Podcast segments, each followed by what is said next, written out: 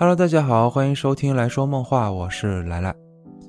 这一期我要来讲讲外太空的事儿，是关于目前在人类历史上观测到的第一个从太阳系以外进入到太阳系内的系外天体，它就是奥莫莫。当然啊，这是音译过来的名称啊，实际上它的发音应该是欧莫莫，啊，倒也不用真的摸出来啊，只要把啊的发音带出来就行。那怎么会有一个这么好玩的名字呢？那是因为啊，这个天体是由夏威夷天文台所发现的，所以欧莫莫是夏威夷语啊，意思就是侦察兵或者是送信者的意思。夏威夷语一般，咱们要是听到的话，可能都觉得挺好玩的哈，就挺萌的，因为它只有五个元音和八个辅音啊，所以很多词啊，就是读起来都是那种重叠的。就你比如哈哇哈喽哈是朋友的意思啊。马洛希洛希是累了的意思，又或者是我们常听到的，就是那个夏威夷首府是叫 Honolulu 啊，其实这个也是避风港的意思。还有更好玩的发音，就比如蓝色是叫做 Oli Oli，散步是 Holo Holo，蜘蛛呢是叫做 Na Na Na Na。我还找到一个终极发音，那就是 Humu Humu Nuku Nuku Apa 啊啊，这是当地一种鱼的名字。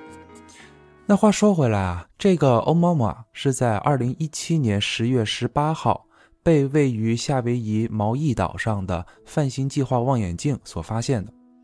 这套系统的全称叫做全景巡天望远镜快速反应系统。那么这套设备的任务就是尽可能的发现更多的小行星、彗星、变星啊，以及其他天体。其中最主要的目的就是用来监测地球的周围的一些有可能呃发生碰撞的小天体，从而达到预警的作用。可这一次的发现显然是有些晚了，那是因为啊，就在发现欧妈妈的时候，它已经距离咱们地球只有三千两百万公里啊，也就是约零点二 AU。AU 啊是天文单位，一 AU 等于是近一点四九六亿千米。啊，也是地球到太阳之间的平均距离。说到更直观的距离啊，那就是差不多就只有月地距离的八十五倍。在对欧妈妈做了计算分析后，发现啊，它应该是一个类似长条状或者是片状的物体，长约四百米，宽约四十米，具有固体表面，而且全身偏红色。而在进一步对它进行呃轨道回推计算时，就让科学家们都捏了一把冷汗。那是因为啊，当发现它的时候，它是正在慢慢远离地球的，也就是说，在被发现之前，它与我们的距离要比现在还要更近一些。再通过计算得出，它与地球的最近距离只有零点一六 AU，也就是约两千四百万公里。这在宇宙中啊，已经算是很短的距离了。而且它当时还是以每秒二十六点三公里的速度从地球身边唰的一下就飞过，好家伙，这要是当时一个不小心啊，哎，又是地球毁灭的一天。那在进一步回推计算还原的时候，还发现它是来自距离我们约二十五光年的织女星，在二零一七年九月六号的时候，欧妈妈就已经穿过了我们的轨道平面。也就是太阳系中所有行星围绕着太阳转动的那个平面位置，九月九号就已经来到了近日点啊。这个近日点简单解释啊，就是这个轨道上最接近太阳的一个点。那等它接近太阳后，由于太阳的重力影响，就直接把这个木木啊给甩出去了，来了一个急转弯。可也就是这么一甩，才距离我们地球这么近的。好家伙，这太阳我真是谢谢你啊！但凡是甩的再偏那么一丢丢，哎，又是毁灭的一天。那它是在九月二十九号左右飞过了金星轨道，又在十月七号左右飞过了地球轨道。那等二零一八年的时候，它就已经变得很小了，而且也特别暗，所以就很难观测到。之后又是启动了哈勃望远镜，对它进行追踪。可也只是观测了两个月之后，就再也什么都看不到了。实际上，从发现它开始，一直再到全方位监测、收集到最多资料的时间，就只有十一天。可这十一天收集的内容就已经很够研究了啊，并且这一次发现就让科学家们注意到，这可是咱们人类第一次观测到从别的星系来的不明天体，而且它来到太阳系后，并没有围着太阳转，也可以说是太阳并没有用引力引住它。那么讲到这儿的时候啊，可能有的听众就注意到，就不对呀，这欧嬷嬷这么小，就这么个小玩意儿，怎么会没有被太阳给引住呢？哎，这就是可怕的地方。那是因为啊，欧嬷嬷的速度太快了，以至于太阳都没能将它给引住，只能是甩了出去。你要知道啊，在发现欧妈妈之前，最远来到太阳的，也就只有从这个奥尔特云来的彗星。奥尔特云呐，是我们假设的一个包裹住太阳系的这么一个球形云团啊，是在太阳系最边缘的地带。可即使是这样距离来的彗星到达太阳后，它也是会形成一个周期性，围着太阳转之后再偏离。可欧妈妈却脱离了太阳，这显然就是表明它的速度是极快的。还有就是啊，我们一般在宇宙中发现的星体。都是以这个球形为主啊，要么就是一些岩石的这么一个形状，可这一次它的外形却是长条或者是片状的，也可以说啊，它的形状是极端性的，因为它的长度至少是宽度的五到十倍，要么就是雪茄状，要么就是煎饼状，可不管说它像什么，它都是罕见的，因为要知道在这之前啊。科学家们在太阳系中见过的所有小行星的长宽比最多只有三，而欧嬷嬷就已经达到了五到十倍。如果说这也是太阳系中一种存在的天体形状，那本应该还发现过其他类似的形状，可这一次是只发现了这一个，所以才说这个欧嬷嬷是太阳系以外地方过来的啊，就更像是说从一个更远的地方对着太阳发射过来的一样。那当科学界有这样的发现后啊，完全就炸了锅了。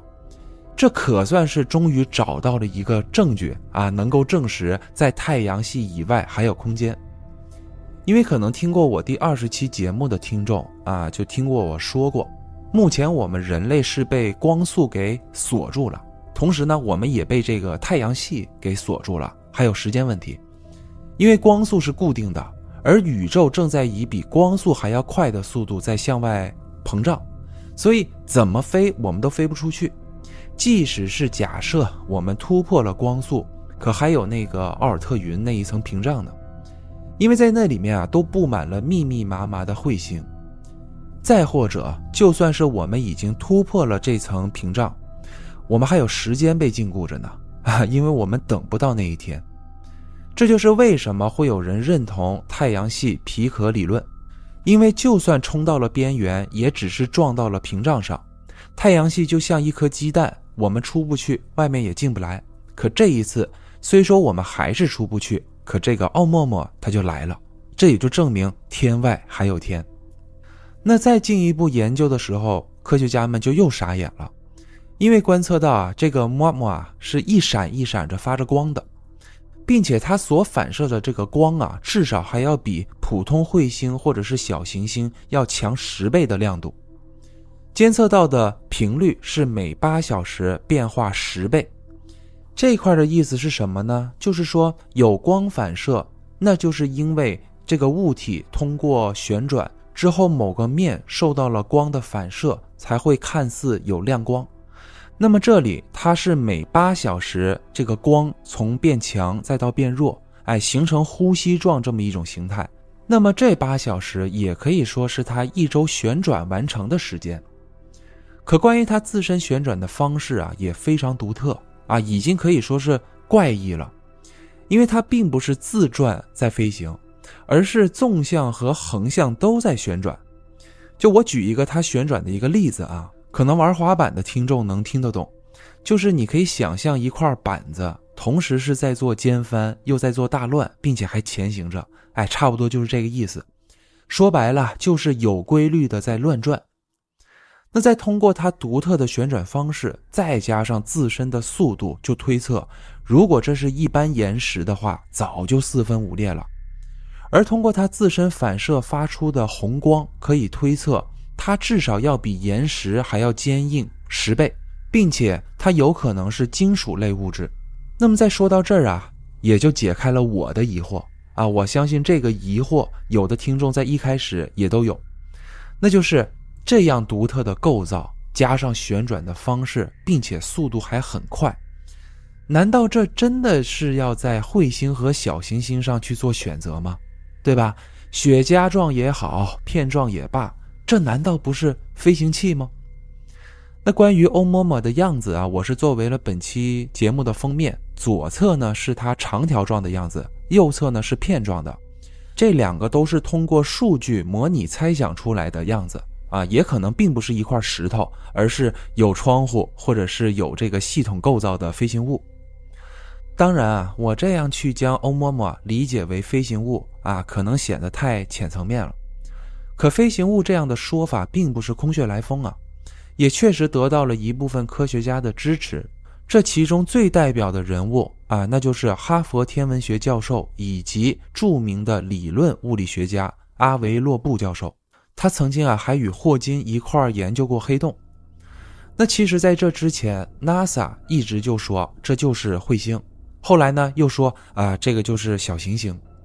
虽说有的科学家并不认可，可也没有出来发声，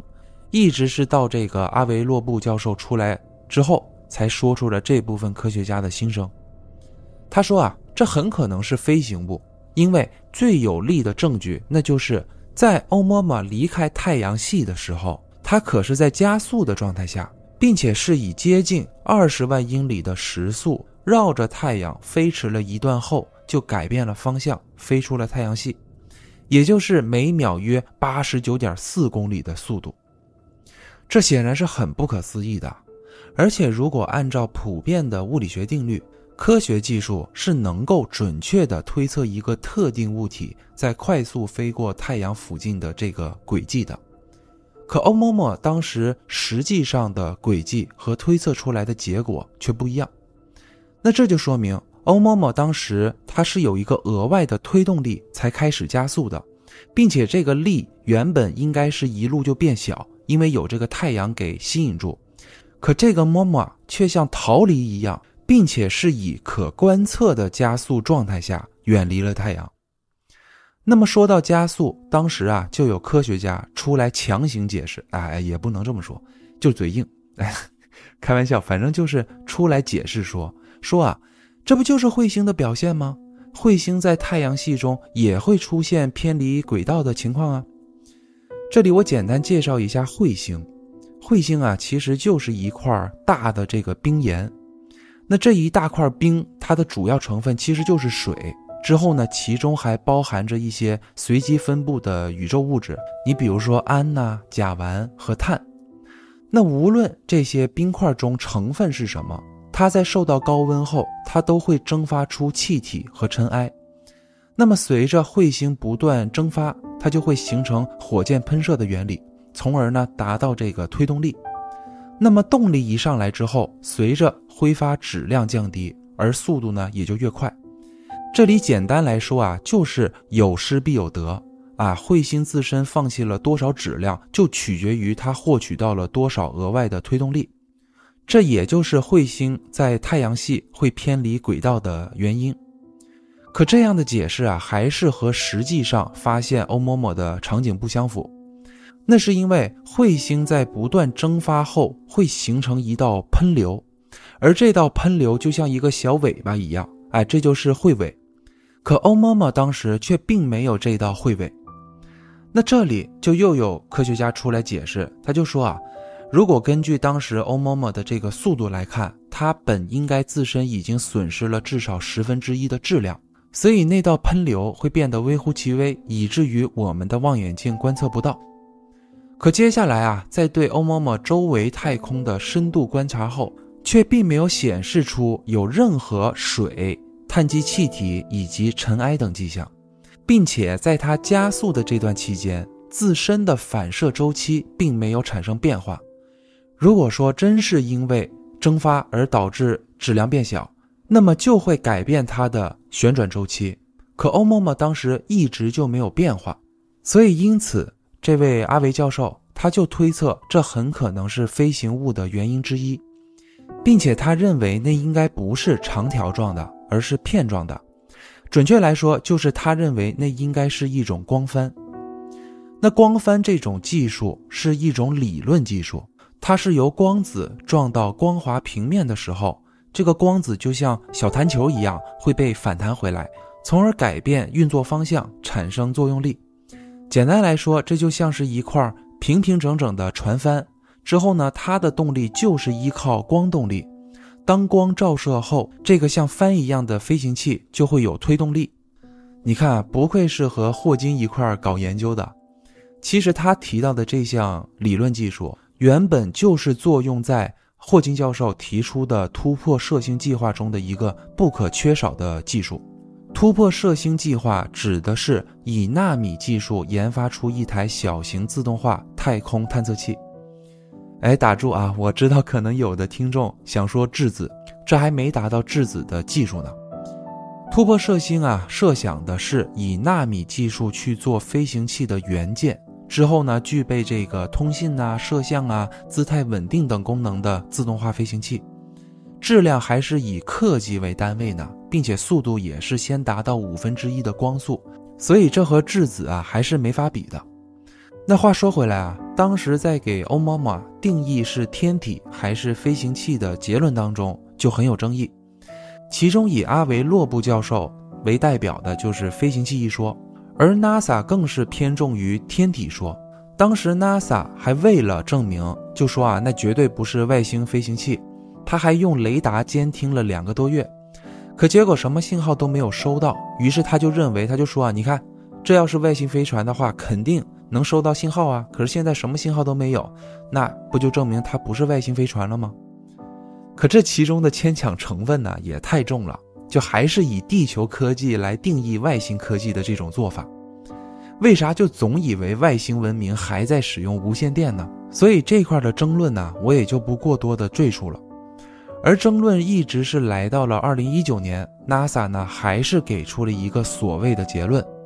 那就是他们认为，那应该不是一个飞行器，应该就是一个天体。至于当时出现的加速，应该还是蒸汽喷射形成的推动力，只是没有发现任何蒸汽喷射形成的痕迹而已。那讲到这里啊，相信大家已经听得出来啊，当时啊真的是争论不休了。你就从这个官方给这个欧妈妈的三次命名就能看出。一开始在刚发现的时候，给它的官方命名为 C 杠二零一七 U 一，三次的命名后面都是一样的，唯独前面的定义不同。第一次的 C 表示的 comment 啊，也就是表示彗星的意思。很快第二次又改为了 A 杠二零一七 U 一，这里的 A 呢就是 asteroid，也就是小行星的意思。等到了最后是又改为了 E I 杠二零一七 U 一。那这里的 I 就是 Interstellar 啊，星际的意思。好家伙，此时啊，我想欧妈妈是一脸问号，她肯定是在想我是谁，我在哪儿，我咋了？那之后呢，英国的一个团队就出现了。时间来到二零二二年，英国的一个非营利组织——星际穿越研究倡议组织，与美国的太空计划公司的部分科学家们。就向这个 NASA 提出了想要追上欧妈妈的想法，并且当时还给出了具体方案。方案的名称就叫做木星奥伯斯策略。计划是啊，在2028年2月份期间，先从地球发射探测器到这个金星上去，之后在金星的轨道上用这个引力弹弓，咣的一下，先将这个探测器再发回到地球轨道上。再通过地球利用这个引力弹弓，再“咣”的一下弹到木星上去。科学家说啊，这样可以将探测器航行到木星的燃料降到最低。之后这段过程大概需要四年，也就是二零三二年期间，这个探测器在进入到木星的航道后，就开始燃料加速。在加速的情况下，再利用木星的引力弹弓。把自己以十三点三二万千米的时速再咣出去啊，去追妈妈。接下来推测要经历十八年期间啊，也就是到二零五零年就能追到了。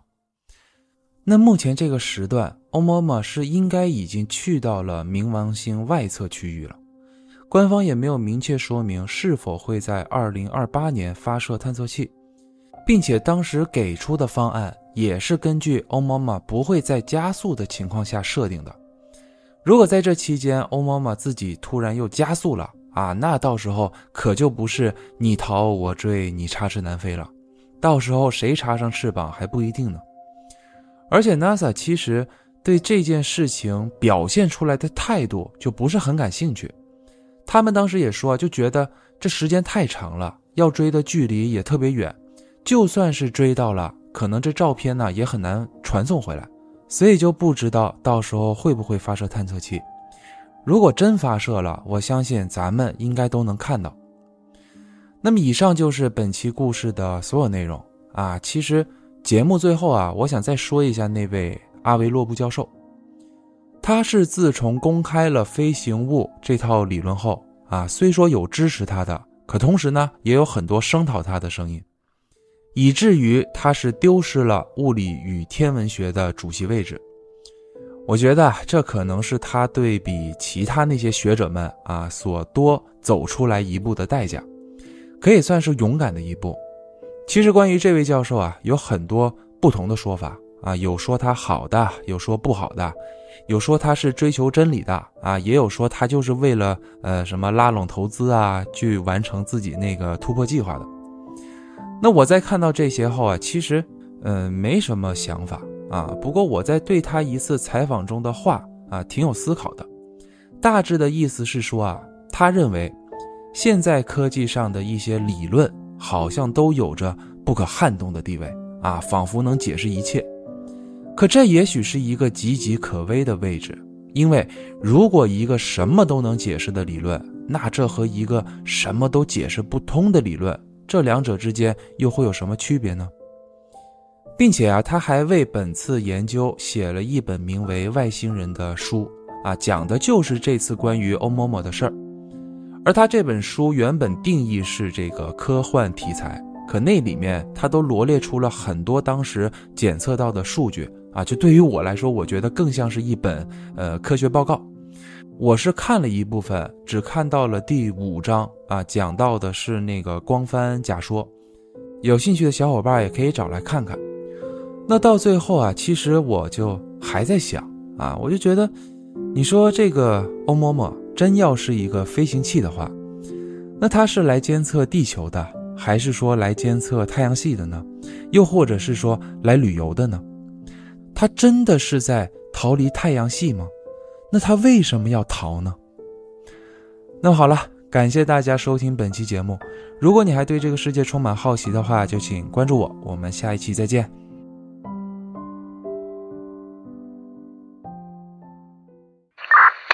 以下内容是我想留在结尾处的话。接下来的几天里，我不知道具体会发生些什么事儿，是出现极光，还是通讯异常。希望卡林顿事件不会再次发生，希望那八分钟永远都不要出现，希望一切都安好。总之，不管结果如何，这将是我的时间留言。无论是在此时间之前，又或者是之后听到的，请都。无视吧。